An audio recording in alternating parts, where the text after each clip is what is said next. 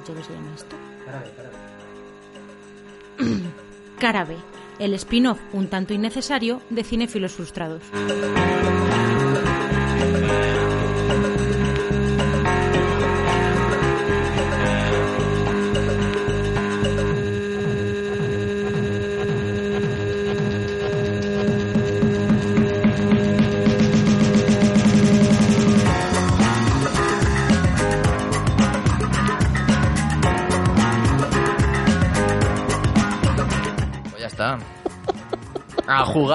Menudo, menudo improperio le acabo de soltar a uno de nuestros oyentes. Eh, y, y además de verdad, ¿eh? No es broma, ¿eh? No es broma. El que esté escuchando esto, eh, tal cual. Madre, te has pasado un pelín. ¿eh? ahora es puñales por la espalda, pero versión podcast. No lo has visto la habrá peli. ¿no? No. Qué bonito. Perdido el No veo más que. Últimamente llevo varios días, no sé si es que lo han puesto en filming o qué, ¿Mm? y, y veo el póster y tal, y digo, "Uf, que me da mucha pereza. Pues está, ¿te gusta el Judunit, el género? Rollo Agatha Christie. No, la verdad es que no. Entonces si no te gusta no tiene sentido. Es un cluedo, tío. Es un... Sí, sí, sí, sé que va, sí, porque lo has contado tú muchas veces y tal. Entonces, A mí es que me encanta ese género, tío. Lo que pasa es que lo reinventa mucho porque le mete mucha crítica social, le mete... Pero bien, ¿sabes? ¿Sabes cuando hablamos de películas que son el rollito este de peli social y con eso ya lo tienen todo hecho? Aquí eso queda como algo simplemente en segundo plano, ¿sabes? Entonces compone la película más interesante, pero no es el plato principal. Es un rollito, pues eso, Cluedo, un cadáver a los postres, ese rollo, ¿sabes? Entonces, y luego pues que tiene un elenco de actores absolutamente espectacular. Y es el director de... Es Ryan Johnson, tío, el de Looper. ¿Te mola Looper? No he visto Looper. O sea, la tengo apuntada de hace mucho, de cuando veía cine, eh, yo qué sé, pues cuando veía Fringe y eso, ¿no? Que te dicen, es una peli de ciencia ficción que está muy bien tal, pero no la llegué a ver. No tiene nada que ver, ¿eh? O sea, es cine, No, no, de, ya- es ya cine de autor y es... De hecho, Ryan Johnson viene totalmente del cine de autor quitando una única película que es la de Star Wars, que es la mejor de todas, que ha hecho que- de todo el universo Star Wars. ¿Tú has visto el universo Star Wars, tío? Yo vi las seis primeras y O las sea, las seis primeras es la trilogía clásica y la trilogía de precuelas. Ah, bueno, espera, espera, espera. He visto la trilogía clásica, luego he visto La amenaza fantasma, el ataque de los clones, la tercera no la vi. Y, y luego he visto la séptima, la primera de la nueva trilogía, y no me gustó nada. No, o sea, me parecía que era exactamente igual que, Que el cuatro, la sí. primera, que una nueva esperanza. Y, y no sé, la verdad es que ni siquiera de pequeño me llamaba la atención. O sea, yo ya de pequeño lo veía como muy cutre, ¿sabes? O sea, siento lo mismo que viendo Dune. como, como muy de hace tiempo. eh, no sé, no me gusta. Por lo general, la fantasía, que es muy fantasía, pura fantasía, me suele repeler bastante en ese sentido. Bueno, pero eso es Y algo es- subjetivo. Star Wars es bastante mejor que Dune, ¿eh? Las cosas como son. Ya, ya, no, bueno, es que Dune es muy mala. O sea, no, no creo que sea mérito de Star Wars. Más bien, en- que por cierto, a ver qué hacen con la nueva, porque se hablaba de que iba a ir a Cannes, ahora Cannes se ha retrasado, y bueno, y a ver qué pasa, y a ver qué tal está. Yo tengo cero expectativas, pero es cierto que Villeneuve es de esos directores que me parece que no hace pelis malas. O sea, que todas están muy bien, algunas gustan más que otras, lo que tú quieras, pero me parece, hasta el momento yo creo que no ha fallado con ninguna, así que a ver qué hace. Ah, yo tengo un problema con esa peli, a ver si sabes cuál es. Sale alguien que te cae mal. Sí, el prota, tío. Atreides es en esta... en- bueno, va a ser un díptico, van a ser dos pelis. Es Chalamet, tío. Ah, vaya. Lo, lo he pensado, he dicho aquí, que es porque claro, pienso que actores no le gustan a Samuel y creo que solo me viene ese ahora mismo. Sí, es el No que más, es el que más asco le tengo. El que más me tira para atrás una película suya y otros que no me molan, pero hasta el punto de... pff, Imagínate una cuarta temporada de Twin Peaks protagonizada por él. Oye, pues sería su rollo, estaría guay, ¿sabes? O sea, la vería evidentemente, porque no sé. Verá ya, no sé, la, la vería, la vería. Pero, ahí, yo, pero es que además seguramente acabaré interpretando a la mujer del leño o algo así. En ese universo todo es posible. No, pasando a Lynch lo que le pasó que me contaste que el enano la- lo atacó, o sea, lo atacó públicamente diciendo que habían hecho no sé qué con su hija o no sé qué rollo, y que este sinvergüenza ha hecho lo mismo con Woody Allen, no creo que Lynch lo contratara para ninguna película suya, ¿no? Quiero No pensar. sé. Al final, al final acaba traja- trabajando con un elenco muy concreto. Suele repetir mucha gente. Por No- eso. No, le veo yo. De hecho, además, no es el típico que suele coger estrellas, ni mucho menos. En alguna película hay algún actor, pero yo creo que nunca ha sido una mega estrella ni nada de eso. No. Y, y es gente que a lo mejor, por ejemplo, Laura Dern, pero empezó prácticamente con él. Sí, O sea, no, no, ido sin grande. prácticamente. Sin Claro, prácticamente. y Nao- Naomi Watts, de hecho, su primera película, si no recuerdo, es Mulholland Drive, si no recuerdo mal. No, su, hizo pe- y su primera peli norteamericana. Sí, bueno, que era una desconocida allí. De hecho, es. contó muchas veces cómo fue su casting y todo esto y, y que estaba muy nerviosa y lo que tú quieras. Y por eso Naomi Watts, por ejemplo, sale en la tercera de Twin Peaks, con Sí. un papel que a día de hoy sigo sin entender. y, y que me comentaste tú que, que eh, se estaba hablando de una serie con ellas dos, Sí. con Laura y con Eso, esos son rumores que hay por internet. En medios serios, ¿eh? No el típico, la típica chorrada de un medio que mm, sale ahí medio raro en un foro. No, no, en medios serios, tipo, pues, tipo de Hollywood Reporter y demás, o Variety, cosas así. Han sacado rumores que dicen que Lynch está negociando con Netflix, pero porque han visto a, lo han visto entrar muchas veces a las oficinas, a las actrices, no sé qué. Entonces la gente como que empieza a atar cabos, no por otra cosa. Pero sí hablaban de eso, hablaban que estaba hablando para hacer una miniserie con Laura Dern y, y Naomi Watts. A lo mejor, conociendo a Lynch, a lo mejor solo iba a las oficinas de Netflix a por pintura, que le caía cerca de casa, y como pinta mucho. Pues o a este lo coño- mejor por el corto este que sacó el año pasado, vete tú a saber. Ah, yo no lo he visto, coño, el del mono. El y del mira, mono, sí. y de hecho, eh, me he hecho Netflix, porque yo no lo he tenido nunca. Tuve la versión de prueba y vi algunas series, pero creo que estoy hablando de 2017. Y luego ha habido una segunda versión de prueba que lo utilicé que para ver Black Mirror y tal, pero no me lo había hecho nunca porque, bueno, intento no ver series porque como me enganche ya eso, ya sí que no doy abasto con las películas. Y me lo he hecho y no he visto el corto, joder. Me lo voy a poner en cuanto acabe esto, la verdad. Pues el corto es corto. No me digas, no- ¿qué me dices? No te va a quitar mucho noticia. tiempo, no te preocupes. Luego, luego, luego se, se demostrará que realmente son escenas eliminadas de, de Twin Peaks tercera temporada. No, no, es un corto, es un corto, ¿eh? Y que es fundamental para atar Sí, para entender la película, no, para entender, para entender Eraserhead. Que era... Pues te digo una cosa, tanto en Inland Empire como en la película de Twin Peaks sale un mono. O sea que hay, ¿Sí? hay ciertos paralelismos. Sí, en la película de Twin Peaks sale el niño que tiene una máscara y un momento que se la quita y hay un mono debajo. Y en Inland Empire sale, sale Hostia, un no me acuerdo de eso en absoluto, ¿eh? Pues es de las mejores escenas. Que se la quita y hay un mono debajo. Sí, sí, sí, sí. El personaje que es interpretado por su hijo tiene una Sí, máscara. sí, Entonces mueve la máscara y se ve su cara. La- se vuelve a poner la máscara encima, la vuelve a mover y debajo hay un mono. No me acuerdo de nada, tío. Pues debería revisar es esa por, por el poco sentido que tiene, no me acuerdo, ¿sabes? Entonces no... o sea, lo, Uf, lo yo vives en el momento y lo disfrutas mucho, pero luego no recuerdas ese tipo de, de locura. Porque dices, ¿esto a santo de qué? ¿Y qué Yo estoy significaba el empezando mono, a atar tío? cabos. No, no hay un significado como tal. No, o sea, ahora mismo estoy empezando de nuevo a ver la tercera temporada, por cierto, Mm. que podemos hablar un poquito de qué estamos viendo estos días y a lo mejor a la gente pues le, le picamos la curiosidad con algo. Y, y empecé a ver la tercera ayer, que vi el primer capítulo y menudo escándalo. La verdad es que lo estoy disfrutando mucho más. Bueno, solo el primero he visto, pero lo he disfrutado mucho más que la otra vez porque, claro, cuando lo vi para mí era como un espectáculo, un acontecimiento increíble y tenía unas expectativas enormes. Y ahora que lo estoy viendo con distancia, me está flipando. Y lo del mono de, de la película, si te digo la verdad, no sé ahora mismo qué es, pero intuyo por dónde puede ir en relación con cosas que pasan con la tercera temporada, pero que quiero volver a ver antes de soltar aquí mierdas de Twin Peaks. y que la gente diga de que, quién, es- quién es este señor.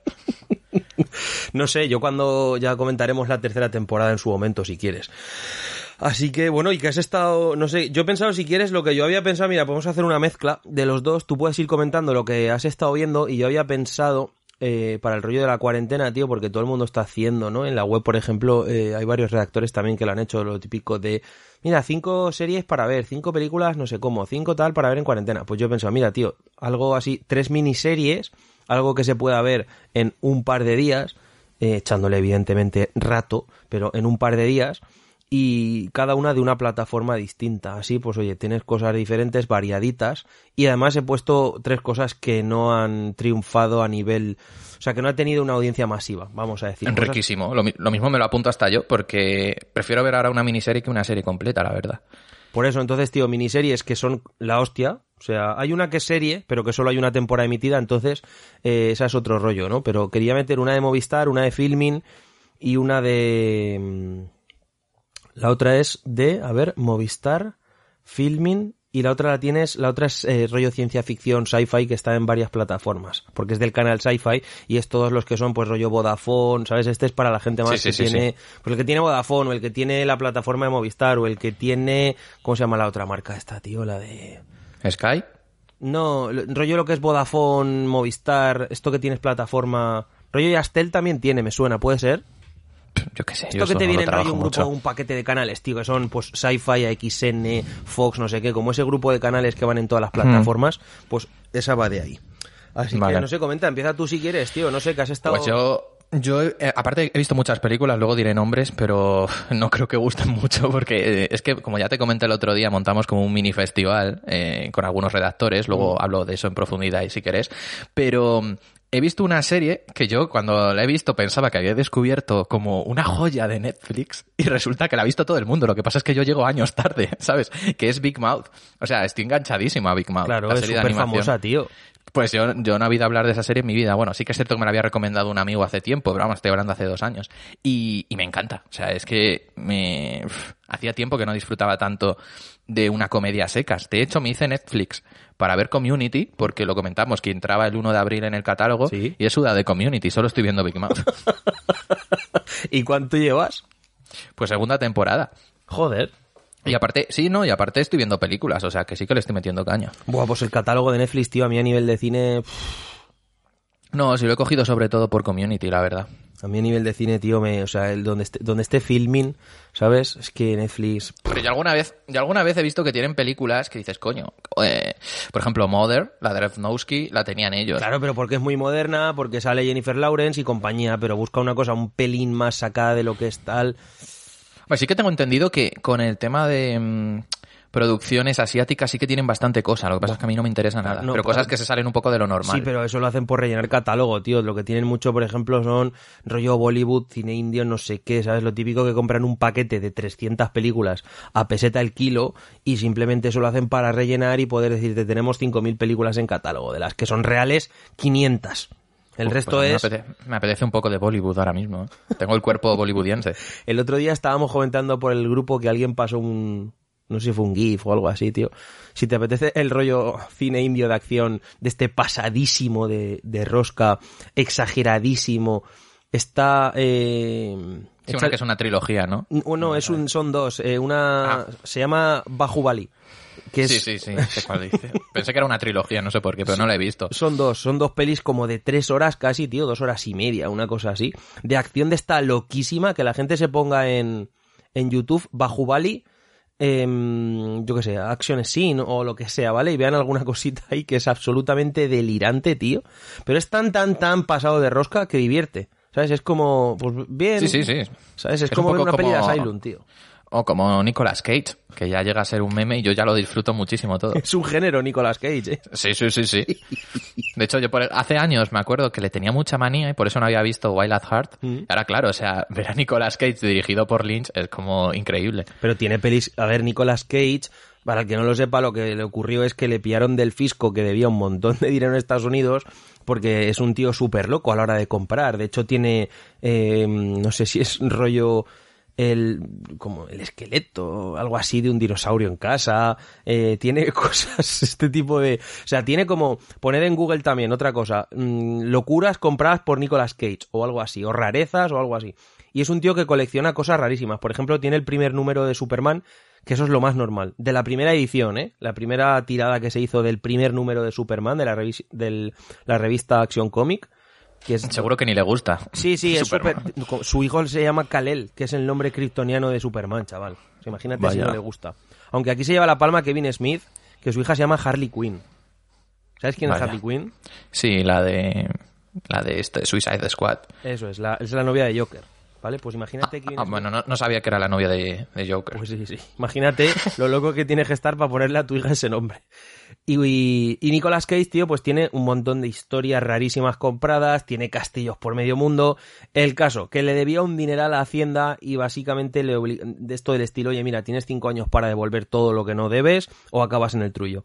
Y se metió a hacer películas como si no hubiese un mañana y aceptaba prácticamente todo el guion que le llegaba y empezó a hacer mierda, empezó a hacer mierda y únicamente por pasta tiró su carrera a la basura y claro, pues cuando haces eso generalmente ya no te contratan en una producción de serie A. Entonces, ¿qué ocurre? Pues que ahora su carrera se ha convertido en un chiste, pero hasta el año, yo te diría que 2000 o incluso un poquito más adelante, sí, el 2000 me parece que es Family Man, yo creo que hasta el 2005 incluso, Nicolas Cage era un actor de primerísimo orden, ¿eh? O sea, lo que pasa es que es un meme los últimos 10, 12, 15 años, pero antes, tío, tiene un Oscar, coño. Un Oscar ¿Ah, no sí? lo ¿Por gana un matado de esos, ¿eh? ¿Por cuál? ¿Qué, qué película? Living Las Vegas. Ah, claro, es verdad. Entonces, eh, solo con eso, tío, y luego, y luego a nivel de cine de acción era una superestrella, joder, en los 90 con pelis como Cara a Cara, como La Roca, joder, como Coneir, pff, tiene pelis que están cojonudas, tío, a nivel de cine de acción, La Roca para mucha gente es un pequeño clásico, ¿sabes? O sea, para la gente que le mola ese cine de acción y ese de la era moderna, es una de las pelis así a nivel de acción más recordadas que hay. y Ahí lo tienes de protagonista junto con Sean Connery y con el Harris. O sea que lo de Nicolas Cage como meme es a partir... Yo creo que la primera vez que lo vi realmente ya tocar... tocar fondo fue cuando hizo el remake, además con los mismos directores de la original, de Bangkok Dangerous, que era una peli asiática que la original pues, tenía cierto renombre. Hicieron un remake norteamericano malísimo, malísimo, y yo creo que ahí fue la primera vez que dije, hmm, Mm. Y hay teorías por internet, tío, que dicen, predicen la calidad de la película en función de si Nicolas Cage lleva peluca o no. En el póster. Si tú miras los pósters, cuando Nicolas Sí. Cage eh, tiene un corte de pelo u otro y cuando es peluca o no, la calidad de la película, además es que coincide rollo el 90% de las veces. Entonces, al hacerlo con las clásicas, con las clásicas, con las que todo el mundo conoce de él, ¿no? Pues desde las primeras, que sería, yo que sé, Peggy Sue se casó, o Luz de Luna, o alguna de esas, hasta lo que te he dicho, hasta Family Man, o por ahí, todas esas, si tú miras el póster, si lleva el pelo largo, corto, tal o cual, siempre coincide eh, el póster con la calidad de la película, su corte de pelo. Entonces, a partir de ahí hicieron como una especie de algoritmo en la que tú metes el póster y te dice si la película va a ser buena o mala. Ay, Pues, pues no tenía ni idea. Yo es que eh, una de las películas que estaba en el festival es Color Out of Space, Ujú. que, que además tú la has visto, ¿no? Esa estuvo en Sitges, Sí, puede sí, ser. pero no la, he- no la he visto. Yo he visto otras versiones. Ah. Yo he visto versiones clásicas porque esta me parece que es la cuarta versión. Es una obra de Lovecraft. Sí, sí, no tenía ni idea de, de- de nada de la película Mm. y la verdad es que me gustó mucho sobre todo por su, su interpretación. Bueno, también visualmente es un escándalo esa película y sonoramente y tiene cosas muy interesantes. Pero además cuando la estaba viendo no podía, no podía dejar de imaginarme un remake de The Shining, pero protagonizado por él. Porque es que tiene, tiene como una vis cómica que yo no sé si es por el contexto que le rodea de todo esto que has estado O por- comentando o qué, pero, pero me, me hace mucha gracia, o sea, que haga ese tipo de papel de perturbado. Y este año se supone que iba a estrenar con Sion Sono, que en el podcast de las pelis más esperadas de este año la comenté yo, Mm. eh, una película que según él es lo más loco que ha grabado nunca. Y Es la que se no sé interpreta a pasará sí ahora mismo, con todo ¿no? esto. Mm, No sé, yo sé, él, él lo definió como que era una película en la que eh, había un fantasma involucrado, tenía que tenía como un tiempo límite, Sí. no recuerdo exactamente la sinopsis, pero era como una película en la que él tenía un tiempo límite para hacer algo, estaba con un mono súper ceñido, de, de ropa digo, y, y con dinamita alrededor del cuerpo, algo así. Y que bueno, que, que dice que es lo más loco que ha grabado nunca. Yo no sé que este A mí es un director que me gusta, Sion Sono, y además, pues con esa, esa sinopsis, pues a ver. Sion Sono es, pero- es nombre de. mm, de malo de una peli de Sony Chiva. Pero de, o del rollo de Kill Bill o. ¿Sabes? Eh, en vez de. Sí, el, como que el. El, yo que sé, como el segundo de a bordo, ¿sabes? De, de Bill sea Sion Sono, ¿sabes? Es como hay que matar a Sion Sono. Bueno, fuera el chiste malo, malísimo. eh, Nicolas Cage dijo que iba a hacer una peli, o dijo no, es oficial, que va a hacer una peli haciendo de sí mismo, intentando que, en los, que a su versión de él mismo de los 90, Tarantino le produzca una película protagonizada por él mismo. Eso también molaría mucho. No, no, eso es cuando has dicho lo de oficial. O sea, imagínate. Cuando has dicho lo de lo de cinco años eh, para devolver todo, es que habría molado una, una serie de cinco temporadas cada año ver lo que tiene que hacer, rollo que fue de Jorge Sanz, pero llevado al Nicolás. Pues, que- eh, pues no, me, no me extrañaría, ¿eh? Que en algún momento pues, Es que que. Cage todo lo que le proponen lo hace, tío. Así que no Un me reality, extrañaría, pero algo así. nada, ¿eh? Pero bueno, que nos hemos desviado. Mm, Big Mouth. Y que no sé, que... Sí. eh, algo que decir de la serie, aconsejárselo a qué tipo de público, qué tipo de... Sí que tiene un humor que no es para todo el mundo. es que es muy explícita en muchas cosas, tanto visualmente como en- a la hora de, de hablar de ciertas cosas. Yo la estoy viendo doblada, he probado a ver la original, pero me gusta mucho el doblaje, sobre todo el monstruo de las hormonas. Es que en cierto modo es como una coming of age, ¿no? En plan de Sí, no, no, en cierto lo modo que no, lo significa es, lo es. Lo que significa crecer, son chicos que están en la pubertad y, y mi- a mí me resulta un poco diferente a todo lo que he visto, porque mm, tampoco es que sea como South Park, ni Padre de Familia, ni Los Simpsons, me parece que tiene su propio estilo y, y está muy bien y aparte me parece que innova mucho en, en muchas cosas, ¿no? Hay momentos que de repente se para la trama y hay un personaje que habla a cámara y dice, pero esto ya lo veréis en el capítulo 4. O hace muchos chistes en referencia a Netflix, que hacen como publicidad dentro del, del propio capítulo y demás. No sé, me está sorprendiendo y la estoy disfrutando mucho. Y, y- y ha sido un- una gran sorpresa. Yo creo que es para- Al final Community sudando. A ver, también porque ya te la has visto. Entonces, Ya, ya, ya, pero me apetecía algo así más fresco y directo, porque Community, que además alguien lo puso en los comentarios, que había visto unos cuantos capítulos, sí que es cierto que a lo mejor cuesta un poco arrancar y meterte en, en el no, universo. a la que serie no le cuesta arrancar. Cuesta que tú No, no, nosotros, claro, el espectador, quiero decir. Mm. Sí, sí, que te cuesta meterte y demás. Eso Pero es. también me apetece mucho meterme en community porque es gente que está metida en una universidad, pero ves árboles y ves aire puro y es que es justo lo que no tenemos. Y me gusta mucho ese sentido de comunidad, nunca mejor dicho. Y creo que son ese tipo de, de series que para en una situación como de cuarentena a mí me transmiten cosas positivas, aunque luego los capítulos versen un poco sobre el ridículo del ser humano, como ese, ese logo que tienen Human Beings, pero, pero me parece una gran serie que seguramente en cuanto me desenganche un poquito de Big Mouth le voy a dar. De hecho, me, le- me echo Netflix solo por eso.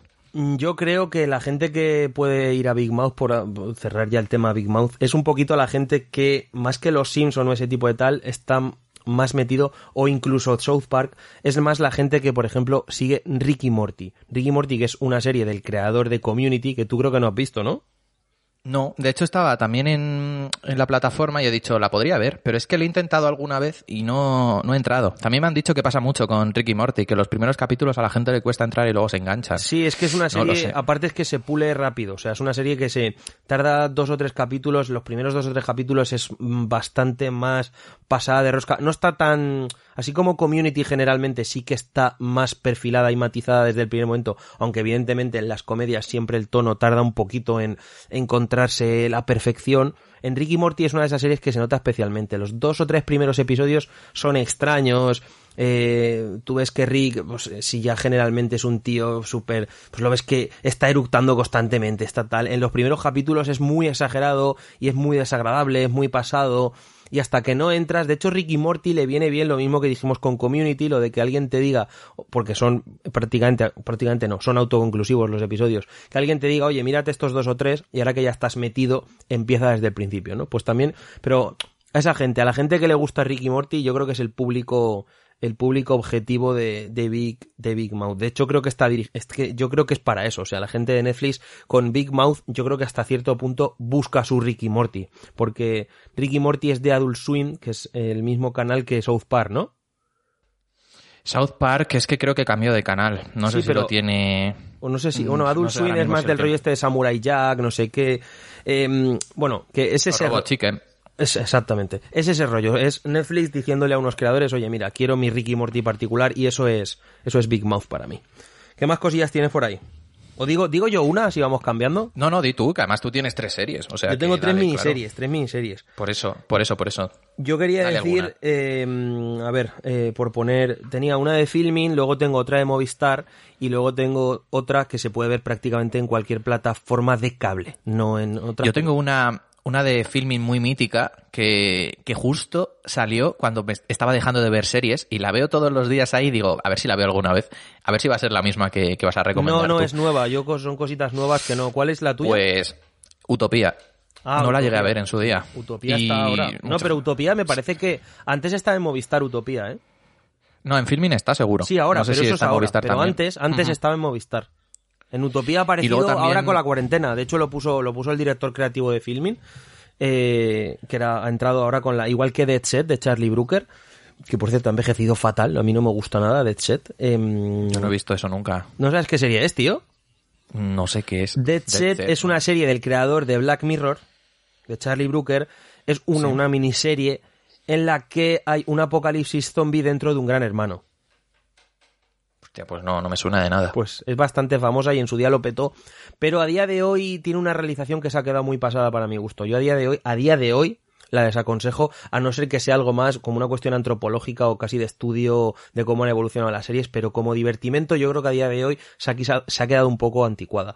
No, la que yo iba a decir de, mm, de filming, por ejemplo, si empezamos por esa, es una serie que se llama The Virtus, The Virtues, ¿vale? Escrita, que es una serie creada por, por Shane Meadows, el creador de This is England, y es una miniserie de cuatro capítulos sobre un tipo eh, que es Stephen, Garham, que es un actor espectacular, que es también uno de los protas de This is England, y es una miniserie solo de cuatro capítulos de 45 minutos, cositas así, o sea que se ven en una sentada, en una cuarentena de estas.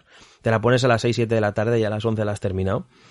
Y es una serie sobre un tipo que mm, está separado, mm, no ve a su hijo, vive solo, es un alcohólico y te, das, te vas dando cuenta durante esos cuatro capítulos, básicamente es un estudio de un personaje, ¿vale? Básicamente. Y es una serie espectacular, es una serie social, pero de estas que son eh, realmente duras y realmente... mm, es un, rollo, yo creo que a la gente que le gusta algo tipo...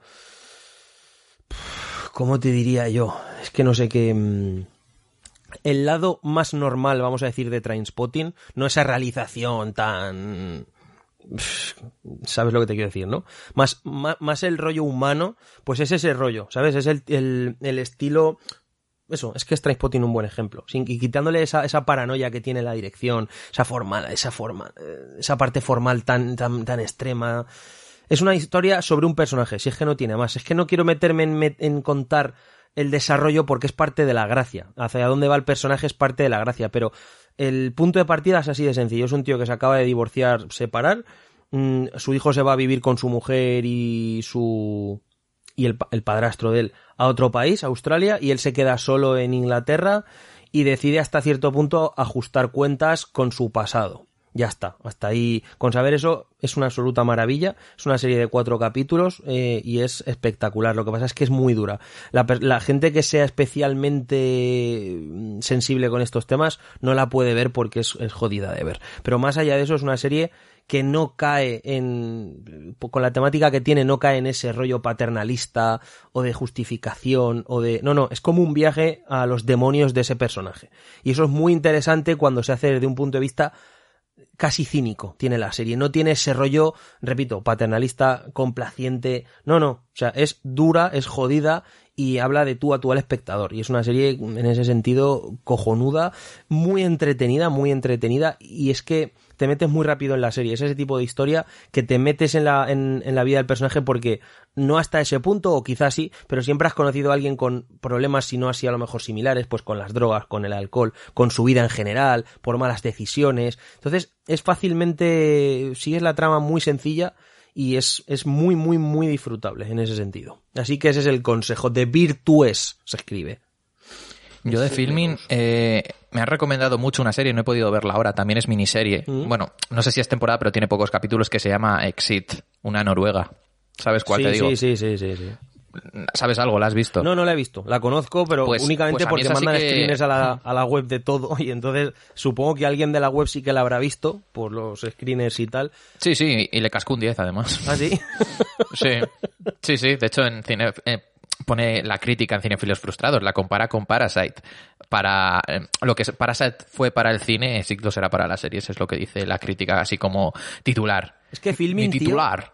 Sí, es que Filmin si le, o sea, evidentemente juega otra cosa, pero es que en su terreno juega de puta madre, tío, porque no intenta competir con con, con, plataformas, no intenta competir con transatlánticos porque no puede. Siempre se va a llevar otra las plataformas tipo Netflix se van a llevar a otras las series realmente gordas a nivel de presupuesto, a nivel de tal, porque Filmin no juega ahí. Entonces cuando simplemente va a por generalmente series europeas y dentro de eso, por norma general, tiene mm, muchas veces lo mejor. Contaba un día el director creativo que ellos muchas veces tenían que comprar la serie eh, en papel antes de que se empezase a producir porque si no ya no llegaban a nivel económico. Entonces tienen que jugársela mucho, que es lo mismo que le pasó por ejemplo a la aventura. La aventura audiovisual tiene Parasite en España porque me parece que lo comentamos en el especial, porque la compró en sobre papel, o sea, como cuando alguien compra una casa sobre plano, ¿sabes? Pues lo mismo, la compró antes de que se empezase simplemente leyendo guion. Pues Filming con las series muchas veces trabaja así o recupera series más antiguas, como, como esa que acabas de, de Utopía que acabas de decir tú, o cositas así, series que ya han tenido su recorrido real. Entonces, el catálogo que tiene Filming es, vamos, es que el 90% de las series que tiene son de notable para arriba. Entonces, y europea sobre todo eso también. Es, eso es. Ahí tienes, por ejemplo, Press, que también me la dice muchas veces Alba o Isaac, sobre la prensa, una miniserie. Tiene, tiene series eh, cojonudísimas. Pero bueno, te toca a ti, que has estado, otra cosita que hayas estado viendo. Sí, realmente Filmin ficha a niños de 12 años a ver si le salen luego buenos jugadores, realmente. Sí, es eso, tal cual, es fichar, sí, sí, tal, es justamente. ¿Y qué haces tú haciendo metáforas deportivas, tío? Al final uno se va al lado oscuro. Yo es que he visto muchísimas películas, he visto Carretera Perdida de Lynch y Straight Story, he visto Los viajes del tiempo de Ciro Guerra, el director del Abrazo de la Serpiente, El hombre de Londres de Belatar. La verdad es que no, no me veo capacitado para recomendar ninguna de estas películas a nuestros oyentes, porque, por ejemplo, la del Hombre de Londres yo la disfruté, pero no creo que sea una película para todo el mundo, ni mucho menos. Forman parte del festival este que hemos comentado, que hemos seleccionado 15 películas, las estamos viendo a la vez una serie de personas y valoraremos, eh, pues, mejor película, guion, dirección, fotografía, todas estas cosas, ¿no? Y, veremos cuáles son las películas que más nos han gustado hasta el momento. Em, otra serie que he visto he visto algunos capítulos sueltos que me gusta el concepto, pero creo que es muy presa de su propio concepto. Es otra serie noruega que se llama Match, que también está en filming. Sí, esa es la, sí, la de los comentaristas, ¿no? Sí, exacto. Al principio, bueno, tiene su puntillo, pero creo que después de tres, cuatro capítulos acaba un poco siendo otra vez lo mismo, ¿no? Hmm. Pero también me parece un concepto muy interesante. Además es que siempre suelen tirar a, series, pues, ya no solo europeas, sino nórdicas. Bueno, series inglesas también tienen muchas, ¿eh? Series inglesas también pero sí, sí, las nórdicas, el rollito, sí, sí. Pues dale tú alguna cosita. Otra cosita, mira, yo la serie que he dicho que era solo una temporada, que esta sí que está renovada, es de una plataforma que es, eh, bueno, hasta ahora la estaban emitiendo incluso en Network, cosa que Network es canal en abierto en Estados Unidos, las, pues, rollo ABC, NBC, CBS, ahí emiten las series en abierto y por tanto pues están muy limitadas a nivel de mm, luego explícito que puede ser ciertos temas o incluso sangre eh, a la hora de mal hablar, ese tipo de cosas, ¿no? Y aquí pues se emitió una serie en CBS que se llama Evil, Evil, que significa el mal, literalmente. Y es una serie creada por los creadores de The Good Wife, Brain Dead y The Good Fight. Eh, por Robert y Michelle King, que son dos de los mejores creadores de series del planeta. Ahí está la, pues The Good Fight mismo que está en emisión, que ahora vuelve en unos en un par de días, de hecho, a, a Movistar, que es una absoluta obra maestra de la televisión. Pues Evil es una serie que nos habla de un eh, hombre que está en formación para ser cura y de una mujer que es eh, psicóloga forense o psiquiatra forense, no sé cuál es el término correcto. Y la iglesia los contrata para eh, investigar posibles casos de, pues eso, de apariciones del diablo, de exorcismos, de este tipo de cosas, ¿no? Y él es muy creyente y ella nada. Podría ser algo parecido a Expediente X, ¿no? Pero la serie no va tanto de eso. Eso es un poco la excusa. La excusa eh, para contarnos lo que de verdad quiere contarnos la serie, que es un psicópata nace o se hace. Es decir, una persona que es el mal puro es una persona a la que, en los términos que te lo cuenta literalmente la serie, es está poseído o es de verdad él, pero mm, te está hablando realmente de si es algo que le ha entrado o de si realmente es algo que está en su esencia y en su puro ser, ¿no? Y a partir de ahí los capítulos son aparentemente autoconclusivos, pero cuando ves toda la temporada, que es lo mismo que le pasa a The Good Fight, a The Good Wife, cuando ves toda la temporada de solo 13 capítulos, te das cuenta que en absoluto es autoconclusivo, la evolución de los personajes es total y todos los casos tienen que ver en el fondo con un desarrollo eh, narrativo de, la propia serie. Es decir, que a lo mejor el primer, tú ves el primer capítulo y parece que, pues sí, se ha acabado aquí, pero a lo mejor a eso aparece, vuelve a aparecer en el capítulo 5, a lo que hay también una referencia al 2, y en el fondo se forma toda una maraña de, de casos que todos tienen que ver con algo común. Es como el rollo lo que pasaba con Fringe, ¿no? Lo de eh, pues sí hay casos por aquí y por allá, pero en el fondo luego te das cuenta que todo tiene que ver pues con los observadores o con los no sé qué, y luego todo forma parte, es decir, eran, ¿cómo llamaban en Fringe? Fenómenos no recuerdo ahora mismo el nombre, pero que todos tenían Sí, que sí, ver Tenían un nombre. Sí, el patrón, pero- algo así. al patrón, algo así, exacto. Todos tenían que ver con el, con el rollo del cambio de universos, lo de los universos paralelos, ¿no? Lo de cruzar de uno a otro. Pues aquí es algo similar. Y todo tiene que ver, pues, con un plan maestro, algo así, del diablo de eh, corromper y demás. Y es una absoluta gozada y maravilla. Y es una serie que tiene un, es que es como de Good Wife, tiene un potencial tremendo. Tiene una primera temporada notable, pero ese tipo de serie que te das cuenta que simplemente está rozando la calidad que puede llegar a dar. Que, y ya es altísima, ya es mejor que el 90% de series que se producen.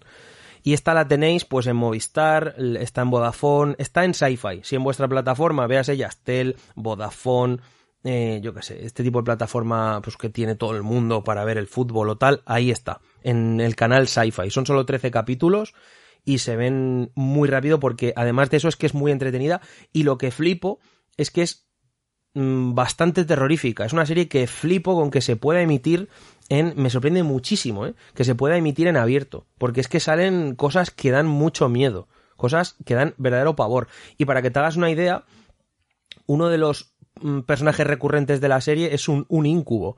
Un incubo, para el que no lo sepa, es en la mitología clásica está el súcubo y el incubo. El súcubo es un personaje femenino que es un demonio que se le aparece a los hombres en los sueños y lo viola en un sueño. Y a las mujeres son los incubos, que son demonios masculinos que se le aparece en un sueño y la fuerza sexualmente.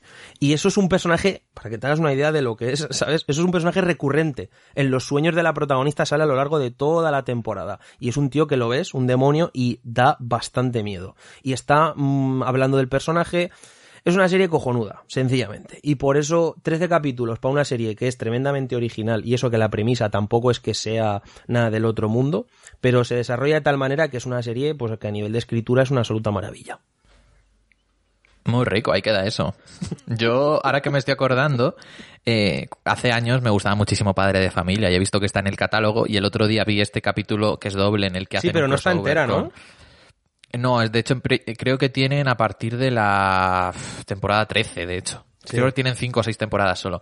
Y vi este que en el que se mezclan los universos de Los Simpson y Padre de Familia y la verdad es que me pareció horrible. O sea, me ¿Sí? pareció... Yo no lo he visto ese Sí, capítulo no, nunca. no me gustó nada. Yo es que ver, nunca he sido nada, de padre de familia, tío. Nunca. Ah, yo sí, yo muchísimo. A mí me En parece- el instituto lo veía muchísimo. Pero a mí me parece como la versión barata de los Simpson, tío. Me parece la versión que es completamente explícita y donde los Simpson es sutileza, aquí es eh, mm, trazo grueso, tío. O sea, me parece ¿Dirías que es lo que la que se avecina es Aquí no hay quien viva? Hostia, no se puede acabar un programa sin hablar de eh, Hombre. de eh, aquí no hay quien viva. Ayer estuve debatiendo con una chica sobre la serie, o sea, sobre arcos de personajes, es que es muy ¿Sobre profunda. arcos de personajes, en mucho. serio? Obvio. Tiene cosas esa serie que son muy adelantadas para su tiempo y más para ser España, ¿eh? A nivel, ahora mismo se hablan de cosas, cuestiones de identidad sexual y tal que ya estaban ahí en 2003 y en abierto. Y escribiendo los guiones como churros en un, en un día prácticamente. Sí, sí, es muy interesante. A mí la que no me convencía nada, que esta sí que es como, como es la de American Dad, que también es de Seth MacFarlane. Sí, creo que aquí en España se llamó Padre Made in USA. Esa sí que pff, me costaba muchísimo entrar. No le veía mucho sentido. A mí nunca, ni Luego padre también- de Minusa, ni padre de familia, ni. O sea, nunca, es que no me ha gustado nunca, tío. A mí Seth MacFarlane. ¿La has visto sus pelis? No. La de No Ted. he visto, ¿No has visto ninguna? No, no, no la he visto. O sea, he visto alguna escena y tal, pero no sé. Y luego está la de Mil maneras de, molver- de morder el polvo. Y ahora está haciendo una serie en la que sale él de prota, que se llama The Orville, que es como una especie de parodia de, de Star Trek, aunque luego dicen que va a otra cosa, pero que parte de esa premisa, básicamente. Y es que no me interesa, tío. Es que hace un humor como muy, pues vale, o sea, donde los Simpson hay creatividad y hay... eh, pues, te sugiere, hay diferentes líneas de comprensión para las diferentes edades. Es que Padre Familia, tío, me parece una serie barata, zafia, me parece que va al bulto, que es todo trazo grueso, que no aporta nada, o sea, y que es un humor, tío, de, de, de, que es que no le veo creatividad ninguna a esa serie. O sea, me parece de guionista, o sea, me parece que un buen guionista de Los Simpson eh, pues tiene que pasar antes por el proceso de escribir en Padre Familia eh, peor. Es como el proceso de aprendizaje para acabar escribiendo bien y entonces ya vas a Los Simpson, ¿sabes? O a South Park. Yo Yo sí que pienso que las primeras temporadas de Padre de Familia eran más originales. Luego fue metiéndose lo que le pasó a Los Simpson y a día de hoy, si veo capítulos nuevos de una y otra, creo que me quedo con Padre de Familia, porque lo de Los Simpson es que me parece horrible. De hecho, me parece que es, son Los Simpson los que han intentado copiar a Padre de Familia después y, y queda una cosa rarísima, no sé. Es que no me da mucha pena, pero es lo que hay. Luego también tengo, tengo aquí estoy que, que dejé mm, vi solo cinco minutos de la película de Pokémon, de cuando era pequeño, por lo visto han hecho un remake mía. y nada, no, no aguanté, no me pareció horrible. Pero ¿qué hacer viendo he eso, tío? visto, porque tenía curiosidad de ver cómo habían hecho, ¿no? Esto, una película que había visto de pequeño y me había gustado, como es la película de Pokémon, pues han hecho el, el remake y, y nada, para que luego digan que solo veo Belatar. Y luego también me Por cierto, lo de Belatar, macho, justo estaba... Escucha, estaba esta Dime. mañana echando un vistazo a, a pelis así en páginas inglesas para ver lo que va a ir saliendo próximamente en formato físico y tal. Y va a salir, que es una peli prácticamente a nivel eh, formato físico, nada, es muy difícil de encontrar. Va a salir remasterizada en 4K eh, Satan Tango, tío. Sí, sí, sí. Me lo dice Fran todos los días. O sea, cuando la fui a ver, es la versión 4K y yo, yo qué sé. Déjame, vamos a ver. Por lo visto, en Madrid habían puesto un pase de, de Satán Tango y creo que era la versión 4K eh, en el matadero. Pero bueno, ya. Ya nada, o sea, no sé cuándo era, pero ya no se puede. Hombre, la versión que viste tú en San Sebastián tiene que ser ese máster, ¿eh? No Yo creo que no, ¿eh? ¿No? A mí, a mí no me suena, ¿eh? Pero como que No la calidad sé. de imagen, ¿qué tal estaba? Estaba muy bien, pero yo creo que eso no era 4K o no era remasterizado y además no. Si hubiese sido 4K, yo creo que lo habrían puesto. Habrían dicho en el. Sí, delante ejemplo, suele ir una- un cartelito, sí, es verdad. Sí, para, para marcar paquete, obviamente. Cosa que me parece bien, así sabes lo que estás viendo. Pero yo creo que. Hostia, y estoy viendo que tiene. Claro, es que para mí Netflix es, es nuevo. O sea, yo sé que lo, que lo que yo estoy viviendo ahora es lo que ha vivido la gente, yo que sé, hace años. Pero estoy viendo aquí Friends y El Príncipe de Bel Air y Big Bang Theory. O sea, vaya. No me gusta ninguna de las ¿Friends? tres, por ¿Friends si está en Netflix? Sí. Ahora mismo, pues, está pero- también- está también entera en Amazon. temporadas.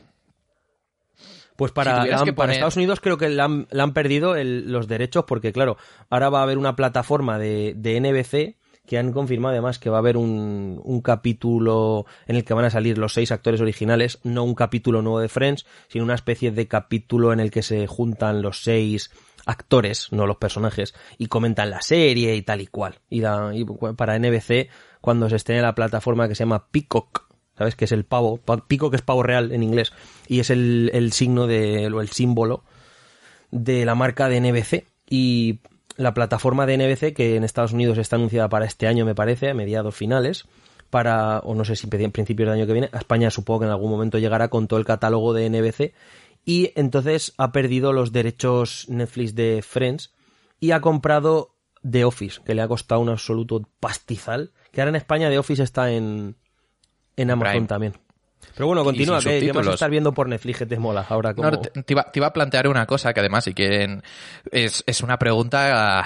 ¿cuál, cuál te parece la peor de esas tres? La peor de ¿Del que... Príncipe de Bel Air, Friends o Big Bang Theory en general? La peor, ¿O cuál es la que- Sí. el príncipe de Bel Air. Uf, pues yo, yo creo que esa no la pongo porque al menos a veces bailan, pero es que las otras dos no puedo con ellas. Sobre- a ver, yo has creo que dicho el príncipe de Bel Big Air, Bang- Big Bang Theory y Friends. Friends, yo creo que Big Bang Theory es la que menos aguanto. Yo el príncipe de Bel Air. El príncipe de Bel Air pff, me parece... Puf, no me gusta... O sea, a ver, la ves Es cartón y piedra, pero es demasiado... eh, uf, a- en el fondo, tío, es la misma. Bueno, el príncipe Bel es la que se separa un poquito porque es el rollito este más, pues rollo cosas de casa, Steve no sé qué. Es decir, sitcoms de negros, ¿vale? Vamos a ser claros. Que son las, pues como ahora está Blackies, no sé qué, como que las familias negras tienen su representación racial con las sitcoms de ese tipo. Y luego están las de blancos, que es pues Big Bang Theory o Friends o The Office, ¿no? Y siempre ha habido eso. O sea, desde los años 80, que por lo menos tengo yo conocimiento, de ahí para atrás, bueno, en los años 80, tío, con el archiconocido y moralmente un puto crack Bill Cosby, en adelante siempre ha habido una sitcom eh, con una familia negra protagonista. Pues eh, el Príncipe Bel en ese sentido es la que más se separa solamente por eso, ¿no? Porque tiene pues otro tipo, un humor más tirado ahí, como ocurre ahora, o con otro tipo de problemas a los que se enfrenta la familia, vamos a decir. Y sin embargo, tío, Friends y Big Bang Theory a mí me parece, yo creo que Friends es mejor, porque tú no las has visto ni de coña enteras, ¿no? obvio. Yo he visto las dos No, no, enteras. ni de coña. Yo sí. Sí. Y. mm, ¿Cómo conocía vuestra madre? También yo he visto muchísimas sitcoms. Seinfeld, que es la mejor de calle. eh, yo qué sé, tío, cositas así, ¿vale? Y creo, creo que Friends es de esas series que por lo menos mantiene el tipo las, las 10 temporadas que tiene. Sí que se desvía cuando se empiezan a liar, y que si Joey con Rachel, no sé qué, pero a nivel de lo que son gags, siempre es graciosa. Si te hace gracia el primer capítulo, te va a seguir haciendo gracia la temporada 10, que es la última, y de hecho mucha gente, cuando, es una de esas series, tío, que cuando ves un de, un top de capítulos, tiene eh, por igual o más o menos por igual capítulos de todas las temporadas. Tú cuando coges los Simpsons que has dicho tú antes, la gente se pone a hacer tops y la mayoría de capítulos se concentran en tres temporadas, ¿no? Pues en Friends hay, pues a lo mejor si tienes que hacer un top 25, pues hay dos, tres capítulos de cada una de las temporadas. Y eso es rarísimo. Eso en, en Big Bang Theory no ocurre. Big Bang Theory a partir de un momento mm, es, es más irregular, ¿vale? Como conocía vuestra madre, las últimas dos temporadas me parecen nefastas. Entonces, yo creo que la mejor de ahí es Friends. Luego, eh, las otras dos por un igual. Y a mí, pues personalmente, es que también por generación, claro. Es que el Príncipe de Bel Air creo que es del 90 al 95. Era muy niño yo ahí.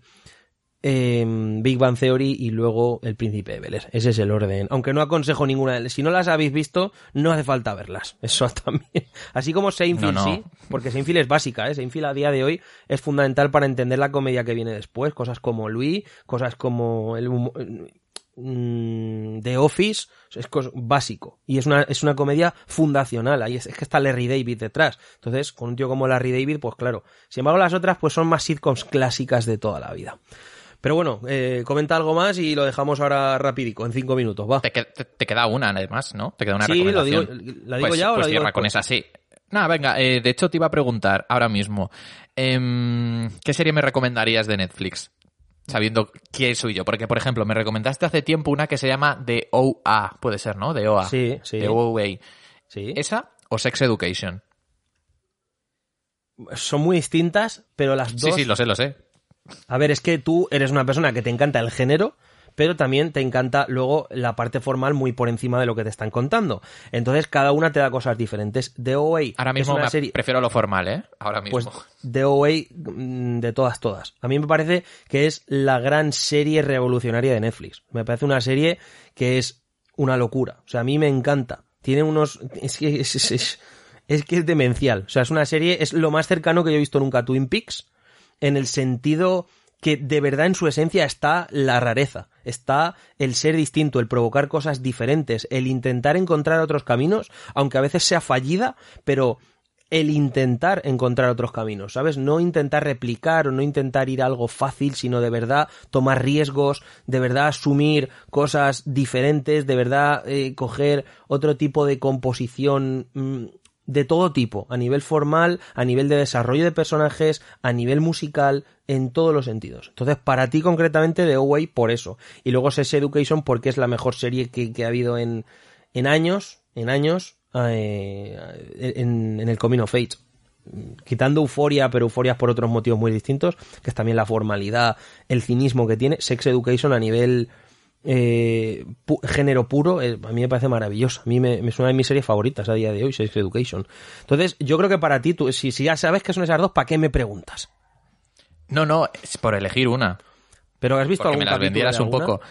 No, no, no sé nada de ninguna. Pues The Away. Ponte el, el primer capítulo y te va a fascinar. Perfecto, perfecto. Te va a fascinar. Pues te, es más, es más, es pues más. si quieres. ¿Qué te parece si comentamos en unos días, eh, no la serie? Tú míralo al ritmo que te apetezca y si te mola. Y si ves el piloto y ves que no, nada más.